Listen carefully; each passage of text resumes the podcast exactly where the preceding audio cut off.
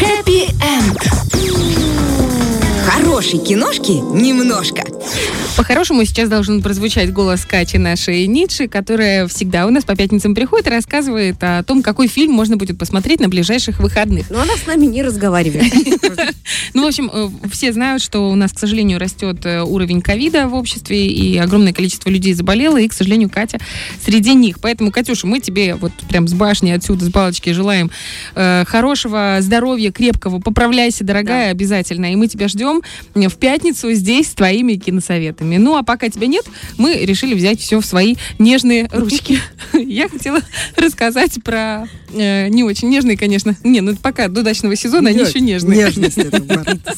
Короче, э, как-то давно, ну не, у меня это происходит регулярно, но э, в этот раз это было очень ярко. Дети опять начали мне барагозить. Э, Маша мне говорила, что тетя Марина лучшая мать, чем ты, я не повезло. Ну, это, короче, подружки. Я была очень расстроена этим делом и думаю, надо им дать посмотреть какой-то такой фильм, чтобы они поняли, что значит родительская Оценили, да? любовь, оценили. И я начала гуглить. Ну, в общем, среди всяких трешаков нашла фильм «Невидимая сторона» с моей обожаемой Сандрой Балок. Я просто очень люблю эту актрису. Я реально, мне кажется, смотрела все фильмы, но кроме этого. Причем это ее оскароносный фильм за именно эту роль. Она получила Оскар в 2010 году. Сам фильм 2009 года. Если вы вдруг его смотрели, ну, во-первых, э, это повод еще раз его пересмотреть, потому что очень хорошее кино. Я думала, что оно зацепит Машу, оно зацепило меня за самое живое, за вообще, я реально и плакала, и смеялась, и фильм, знаете, оставляет такое ощущение чистоты внутренней. О чем он? Э, Сейчас я тебе расскажу. Давай. В общем, э, э, рейтинг на кинопоиске 8,2. Это очень высокий рейтинг.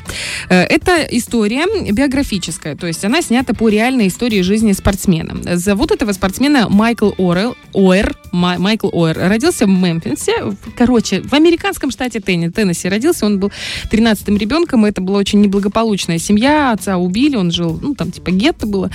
И мать у него, к сожалению, принимала противо... вот эти всякие запретные вещества, и в итоге он практически остался на улице. Сменил 11 школ, несколько приемных семей. Это реально было. То есть это не только в фильме показано. В фильме скорее этого не показано, больше об этом догадываешься. И э, когда ему было 15 лет, он уже был ростом 2 метра, весил больше 100 килограммов. Э, Его называли Большим Майком, у него было уже прозвище. И в это время его на какое-то время приютил у себя друг отца, который привел его в частную христианскую школу. Потом из этой частной христианской школы он где-то там оставался на второй год. В общем, замес у парня был жесткий, очень в детстве, прямо с раннего детства. Детства не было. Да, его в принципе не было. Ну и, в общем, эм, он был, ну как, он не учился толком, он ничего не знал. И вот что, если говорить про фильм, как это показывается, я не буду рассказывать, понятное дело, весь фильм, но сам, само начало. Э, идет э, по дороге э, зима, холодно, ветер, э, идет по дороге огромный этот подросток, а в машине едет семья. Семья, мама, папа, дети, и они, значит, проезжают мимо, это зима, парень идет в футболке и в шортах. Ну и, значит, мать, Лин ее зовут, Ли Энн, Это которая Сандра Баллок, это которая да? Сандра Мгм. Балок. Она говорит, это кто вообще? А, ну, так как рядом со школой, дети говорят, так это же Большой Майк. Это он у нас там учится уже который год, э, остается на второй год. А она понимает, что они в пальто, в куртках, а он в шортах. А они быстро, она останавливается, говорит, ты куда? Он говорит, я в спортзал. Он говорит, какой спортзал? Спортзал закрыт. Так там тепло. В общем, она не, Материнское сердце. не тратя ни на что время, она его забирает к себе. И, в принципе, вся эта история рассказывает о том, как э, одна женщина поверила в э, судьбу и, в, в принципе, в большого чернокожего подростка. Не дала метра. пропасть. Не, Не дала пропасть сто процентов. Короче, там Это вообще... Я не буду рассказывать все перипетии, я могу сказать только одно. Благодаря ей он стал действительно ей и вообще э, ну, их семье Он стал великим спортсменом, действительно очень крутым. Он получил очень много наград и многого добился в жизни. Ну и фильм сам по себе очень сложно передавать сейчас какие-то нюансы. Я просто, наверное, эмоции скажу, потому что когда ты смотришь такой фильм, ты начинаешь верить в людей еще больше. И э, такие, когда ты понимаешь, что эта история основана на реальных событиях, ты понимаешь, что да ладно, такое тоже бывает. И там очень тонко проведена м, вот эта линия христианства, при том, при, при- при всем, что Сандра Балок очень очень сильно отказывалась от этой роли, трижды отказывалась, потому что она именно не хотела играть э, женщину глубоко погруженную в христианство. Э, но все-таки потом согласилась, когда она встретилась с реальным э, своим прототипом. А сама женщина, это главная героиня, она очень, ну, как сказать, а- а это просто комок энергии. Она столько всего умеет в жизни вообще в целом, ну и в фильме, естественно, Сандра Балок ее показала. Она и дизайнер одежды, она дизайнер интерьеров. Сам эм, у них огромная сеть закусочных мексиканской кухни. То есть это очень такая зажиточная, обеспеченная семья. И в то же самое время они, ну, короче, не надели короны. Знаете, как это часто Работяги, бывает? Да, они очень много работают, и они очень много ну, благо- благотворительностью занимаются.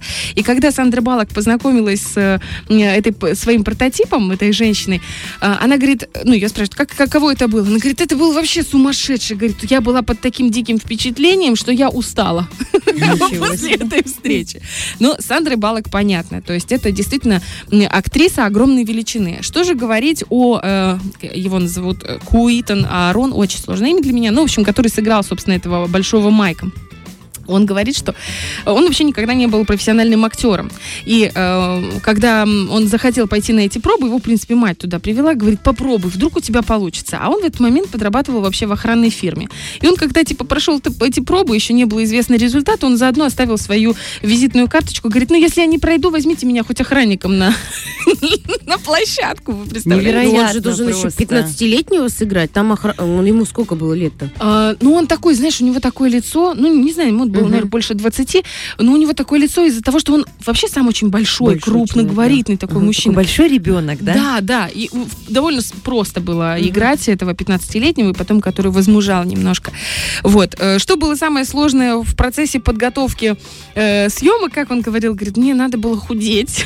Меня это было, мне это было настолько тяжело, ему пришлось похудеть там на большое количество, я помню, на 15 килограммов он похудел, при том, что, получается, он был еще больше, еще крупнее. Он говорит, ну я понимал, что это мой единственный шанс, который, возможно, мне никогда не выпадет, и он действительно, это был прорыв в его карьере. Он потом начал сниматься. Если мы говорим о э, э, прототипе этого героя, да, ему очень не понравился фильм, но не сам фильм, Жалко. а ему очень не понравилось внимание, которое после фильма к нему стало приковано.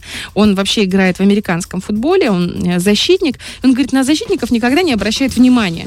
Говорит, ну как, блин, на поле выхожу я, все, начинается. Говорит, вот тут оно мне все, зачем вы вообще этот фильм сняли? Ну, здорово, что он Человек остался не самим хотел собой. шла- Это очень такой. И есть еще одна такая интересная э, деталь. Сандра Балок, э, ну, невидимая сторона, она получила, как я сказала, Оскар. А за день до Оскара вручается награда «Золотая малина». Ну, то есть за самую неудачную роль. Так вот, Сандра Балок получила накануне «Золотую малину», За что? но не за фильм эм, этот вот э, «Невидимая сторона». Мисс Конгениальность или за какой Нет, нет, все о Стиве она получила. Мгм. А на следующий день она получила Оскар. И это она вошла Игры в историю. какие-то правда, да? Сегодня добрый вечер, добрый вечер. Потому что каждый новый день непредсказуем. Мы не можем знать, что нас ждет. Да, это Посмотрите на этот пример. И, короче, она, в принципе, люди, ну, голливудские актеры не приходят на эти вручения. На ну, малины, это не, да? очень, не очень приятно. Да, 300 человек сидит и э, обсуждает, какой ты плохой актер. Это как башмак какой-то золотой, помните, была премия? Калоша золотая, А, что ну это российская, а тут золотая малина. Но она решила прийти, ну она же вообще такая очень самоироничная. Она принесла с собой очень там десятки копий этого фильма, раздала всем и говорит, я считаю, что вы должны пересмотреть, вы просто, вы измените, вы измените мнение про этот фильм, все о Стиве. Мало того, когда ей вручали эту золотую малину, ну там статуэтка, тут малина там какая-то, все, она ее ну, куда-то торопилась, она забрала и убежала. И говорит, стопы, стопы. Короче, она забрала оригинальную эту золотую малину, а всем вручали пластмассовые, э, ну потом Экономят ребята, вот оно в чем И дело. никто не хочет забирать, приходить. Зачем им вкладываться? Они, походу, до сих пор у нее не могут забрать эту золотую малину. Ну, в общем, Слушай, ну мне кажется, еще тот э, с- факт, что она знала, что она номинирована на Оскар, они же знают это заранее, то, ну что они победят, они не знают, но когда ты уже номинант на Оскар, это уже очень э, почетно, Почетно, да. максимально.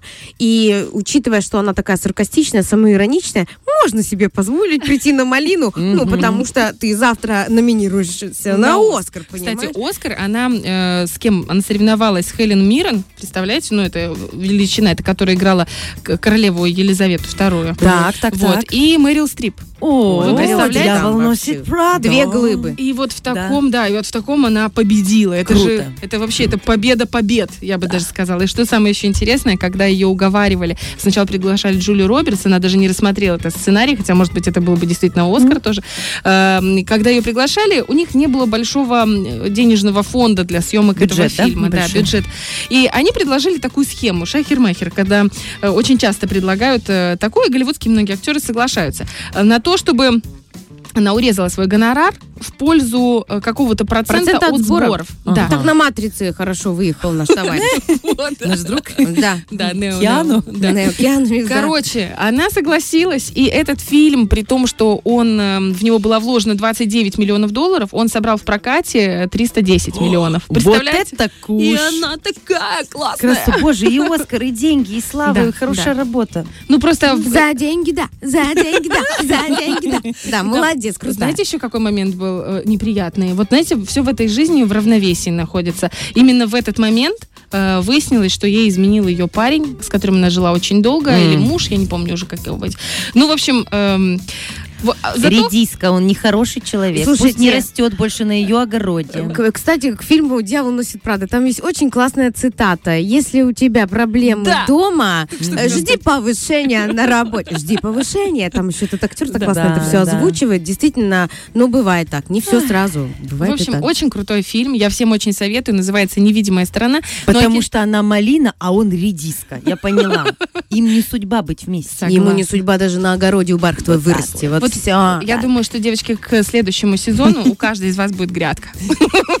Я не знаю, что на ней будет расти. Я просто будет. микрозелень купила вчера.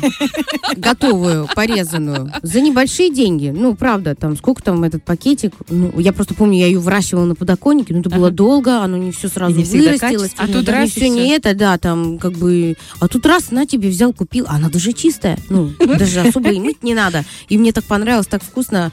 Я вот думаю, нужны ли эти усилия? Ты думаешь, потом- рецепт на волшебный сотейник про зелень, зеленсга? Кстати, да, если вы что-то хотите попробовать, но Заправки не к знаете, то э, заправки к салатам. Да, и в том числе и зелень. Я думала домашний майонез. Окей, хорошо. Так там что, два домашних Нам яйца, работать до июля, Лизочка.